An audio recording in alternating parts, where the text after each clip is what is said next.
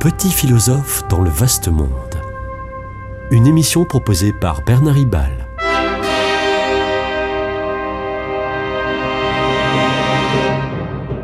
Bernard Ribal, essayiste, agrégé et docteur en philosophie. Je n'aime pas trop Descartes. Je lui préfère au même XVIIe siècle Pascal. Mais force est de reconnaître que Descartes est l'un des plus grands génies de l'histoire, ne serait-ce que parce qu'il est à l'origine de notre culture européenne et occidentale. C'est d'ailleurs peut-être pour ça que je l'aime, que je ne l'aime pas trop, parce que cette civilisation occidentale, qui a certes apporté euh, euh, d'immenses progrès scientifiques, médicaux, politiques, amène hélas aussi une, perte de sens et un embrasement de la planète. C'est bien lui Descartes qui nous appelle dans la sixième partie du discours de la méthode en 1637 à devenir par les sciences mathématiques, je cite, comme maître et possesseur de la nature. Euh, où est Dieu? Où est Dieu? Le Dieu mathématicien de Descartes ne sert qu'à garantir les vérités philosophiques et mathématiques de ce même Descartes.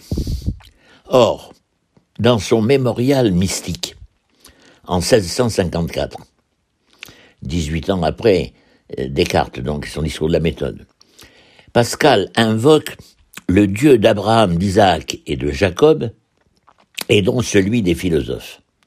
Pascal est pourtant tout aussi, tout autant philosophe mathématicien et physicien que Descartes, si ce n'est plus.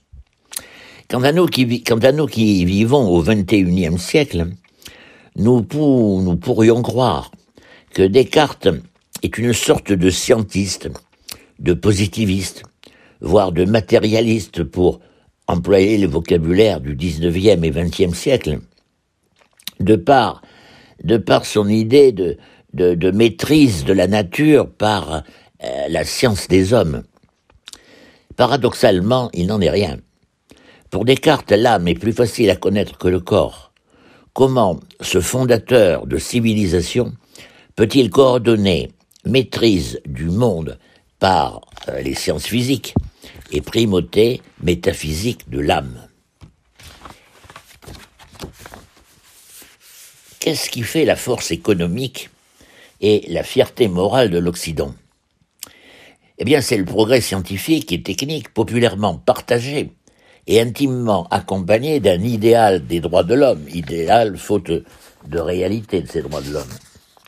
Triomphe de l'humanisme européen qui soumet, qui soumet la nature aux besoins de l'homme et qui fonde les libertés individuelles. Une nouvelle forme de bonheur, c'est le bonheur occidental. Certes, les droits de l'homme sont mis par écrit en France plus d'un siècle après Descartes. Mais il fallait bien qu'une sagesse enracine auparavant la souveraineté individuelle du je pense et l'universalité de la raison, le bon sens selon Descartes. C'est l'œuvre du cartésianisme. De même, le progrès scientifique et technique ne deviendra une dimension culturelle principale qu'avec la naissance de la société industrielle du XIXe siècle. Mais il fallait bien, pour ce faire, qu'à Descartes ait le génie de persuader les générations futures que les sciences mathématiques étaient en mesure de comprendre la nature pour pouvoir la domestiquer.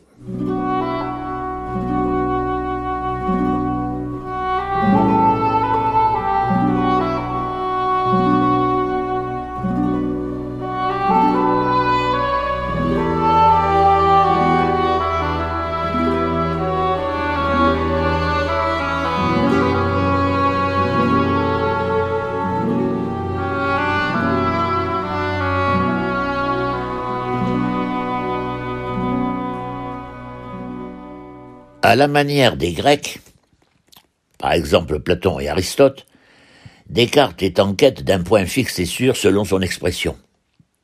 Où trouver ce point fixe et sûr? Ce bonheur suprême qui permettrait de s'arrimer à un repère stable, sécurisé contre le tout fou camp, de la vie courante quotidienne. Les Grecs avaient cherché un lieu transcendant, un, au-delà de l'homme que l'âme humaine devrait rejoindre pour trouver son repère. Coup de théâtre de Descartes. Le point fixe et sûr n'est pas hors de l'âme. Il est l'âme humaine elle-même. Pas une âme anonyme, mais l'âme qui dit moi je. Je pense donc je suis et la vérité première, le premier point fixe et sûr autour duquel vont pouvoir s'accrocher les autres vérités. À l'idée grecque d'un point fixe et sûr, Descartes a mêlé intimement les idées chrétiennes de dignité absolue de l'homme et de liberté personnelle. L'individu humain n'est pas quelqu'un de spirituellement misérable, sans être Dieu, il est pour Descartes en capacité de trouver en lui la vérité première et son propre, bonheur.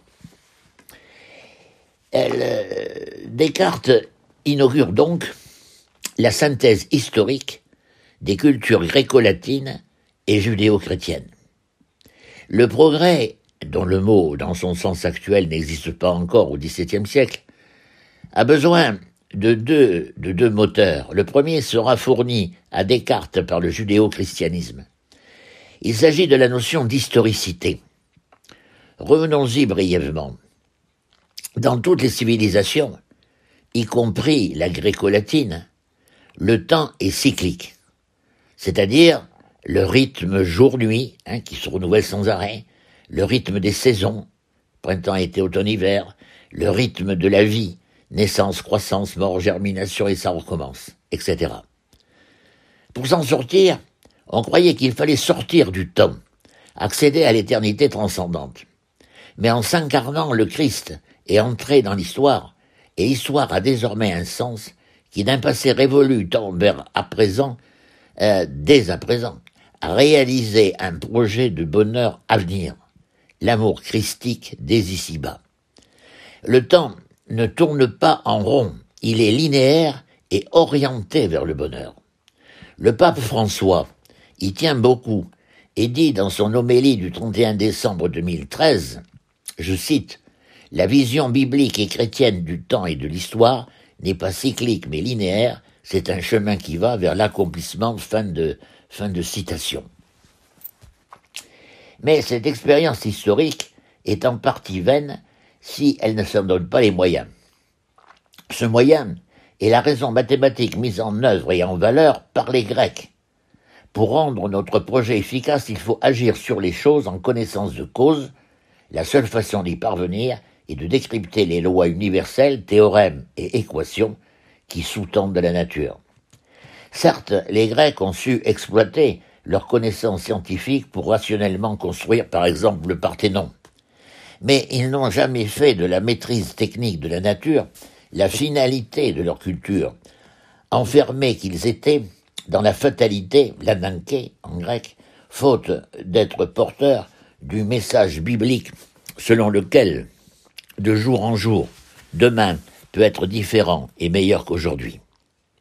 Prospérez, multipliez-vous et dominez la création, dit Dieu aux hommes, euh, chapitre 1 de la Genèse, euh, verset 28, le Christ incarné dans l'histoire apporte le sens de l'avenir à bâtir contre le temps cyclique, les Grecs apportent le moyen de la rationalité scientifique, Descartes assume. Les, les deux et s'élance vers, euh, le progrès.